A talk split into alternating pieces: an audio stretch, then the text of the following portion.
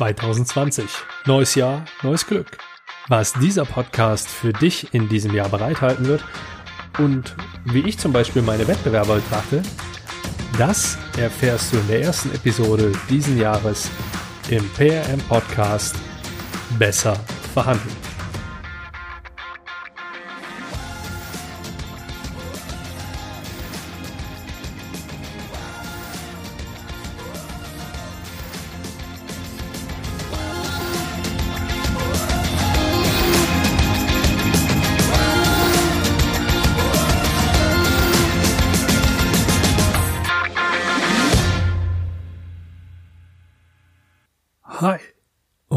Wie es sich gehört, zumindest heute, wir haben den 7.1.2020, kann ich noch mit frohes neues Jahr punkten. Das ist durchaus noch angebracht. Falls dies deine erste Episode meines Podcasts ist, dann heiße ich dich natürlich auch herzlich willkommen. Mein Name ist Andreas Schrader und du kannst von diesem Podcast profitieren, wenn du auch nur einen meiner Tipps oder einen der unzähligen Tipps, die meine Interviewpartner hier bei mir verraten, in deine Verhandlungen mit einbaust. Denn dann wirst du besser verhandeln. Wenn du zu denen gehörst, die mir schon länger hier zuhören, dann habe ich jetzt noch eine direkte Botschaft für dich. Danke. Danke für deine Zeit, deine Likes, deine Rezensionen und dein Feedback.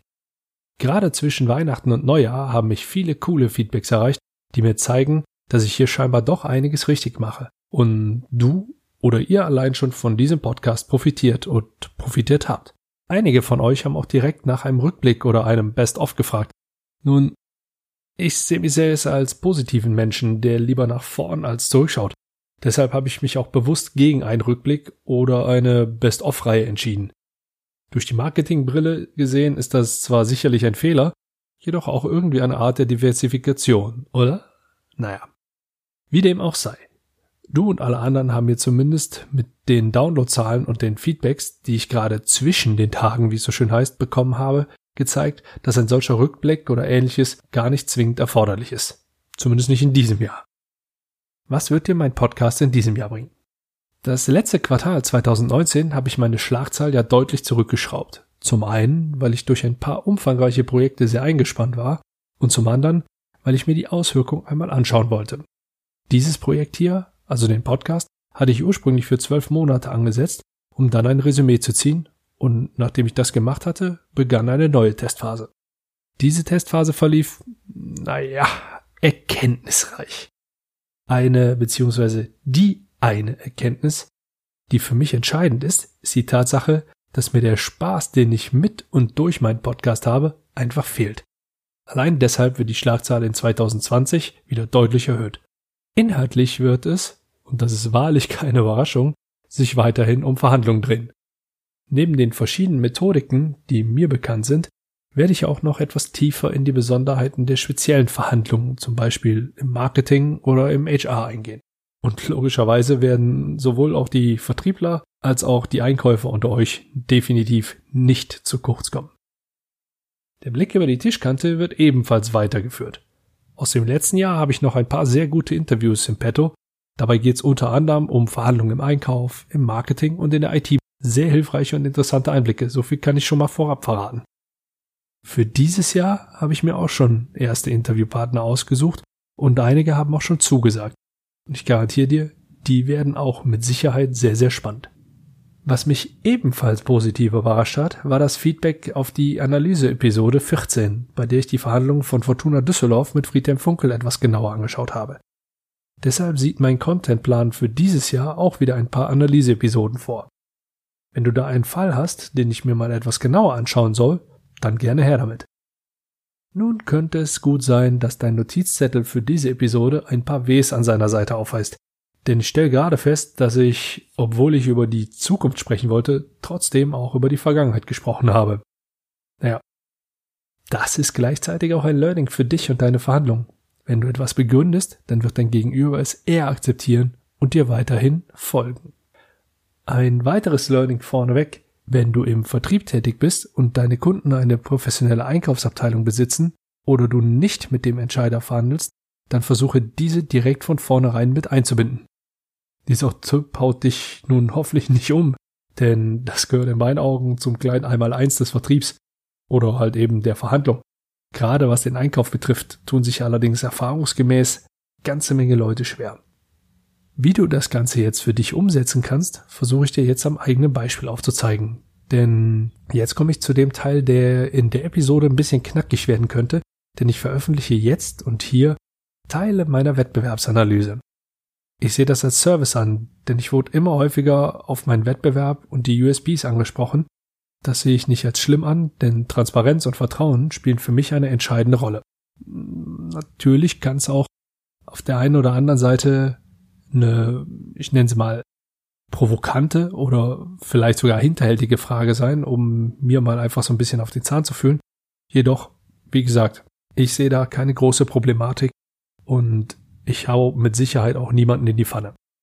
Anbieter, die dir weiterhelfen, bessere Verhandlungsergebnisse zu erzielen, gibt es eine Menge. In meinen Augen ist es nahezu unmöglich, alle zu kennen und entsprechend zu bewerten.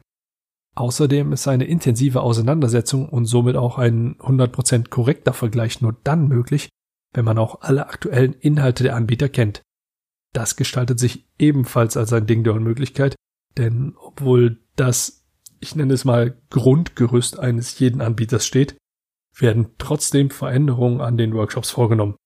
Das ist ja das Schöne an diesen Produkten und zugleich auch etwas, was es dem Kunden so unwahrscheinlich schwer macht, denn ein Vergleich ist dadurch extrem schwierig. Was für mich wichtig ist, ist der inhaltliche Schwerpunkt. Die meisten Anbieter orientieren sich ausschließlich oder sehr stark am Harvard-Konzept, was auch in Universitäten mittlerweile ein fester Bestandteil in den Vorlesungen geworden ist. Ohne jetzt groß ins Detail zu gehen, das werde ich in einer späteren Episode noch machen, sei so viel vorweggenommen. Wenn du so verhandelst, wie es das Harvard-Konzept vorsieht, dann wirst du knapp 60 Prozent deiner Verhandlungen erfolgreich führen. Wenige mir bekannte Anbieter beziehen zusätzlich noch die als FBI-Modell oder auch als FBI-Prinzip bekannte Methodik mit ein, was ich schon mal per se als Wettbewerbsvorteil identifiziere. Es ist einfach immer besser, mehrere Einflüsse und Vorgehensweisen zu beherrschen. Außerdem findet sich in manchen Inhaltsangaben und offen kommunizierten Schwerpunkten auch noch die Spieltheorie wieder. Das finde ich ebenfalls sehr positiv und von daher kann ich dir, wenn du jemanden findest, wo diese drei Punkte alle mit eingebunden werden, schon mal sagen, da machst du nicht viel falsch, nehme ich an. Damit, wenn du eine solche Analyse durchführst, es allerdings auch noch richtig kompliziert für dich wird, sprechen einige Anbieter schon von ihren eigenen Methoden. Das zu bewerten bzw. zu vergleichen, ist in meinen Augen einfach nicht möglich. Und das ist zwar aus psychologischer Sicht clever, um somit in den Vertriebsprozess einzubinden, erschwert dir als demjenigen, der es entscheiden muss, allerdings auch ein bisschen die tatsächliche Entscheidungsmacht.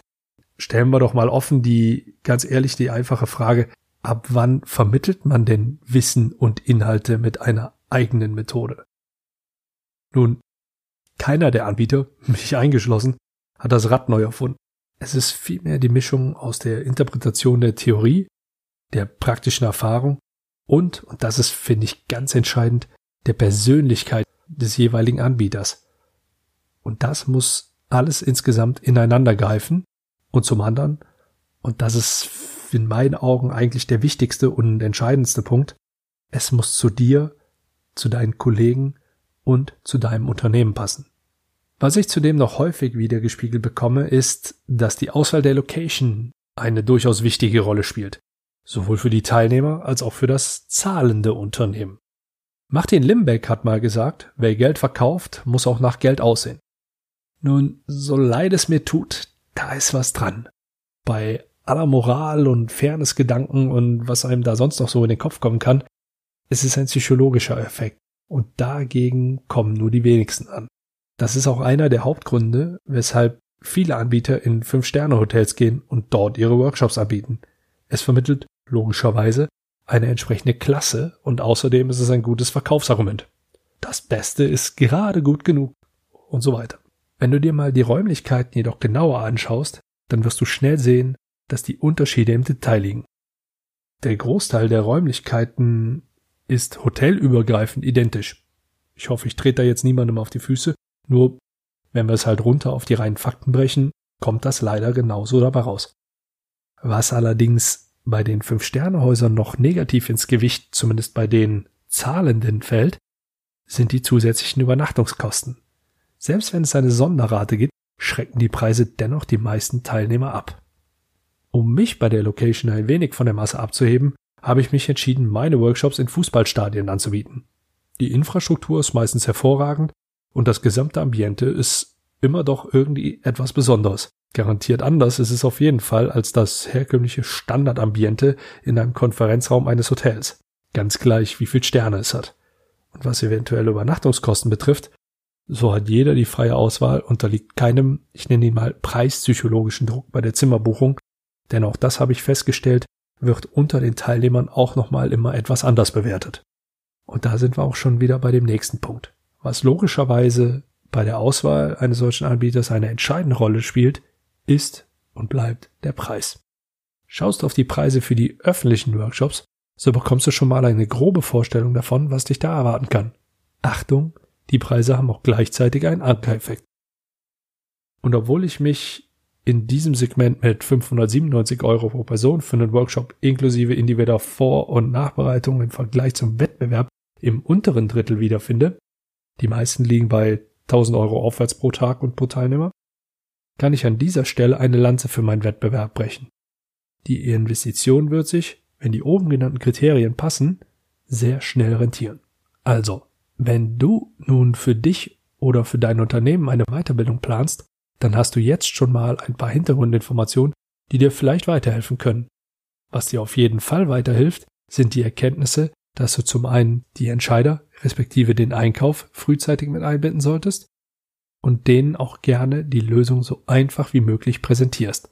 Denn dadurch wirst du eins mit Sicherheit, und das garantiere ich dir, besser verhandeln. Abschließend werde ich diese Episode, so wie ich alle anderen Episoden auch immer abgeschlossen habe, mit meinen Forderungen an dich. Erstens, Rezension und Bewertung für meinen Podcast abliefern. Zweitens, verknüpfe dich auf Social Media mit mir. Und drittens, lade dir mein kostenfreies E-Book auf meiner Homepage runter. Ich wünsche dir viel Erfolg bei deinen Verhandlungen. Bis zum nächsten Mal.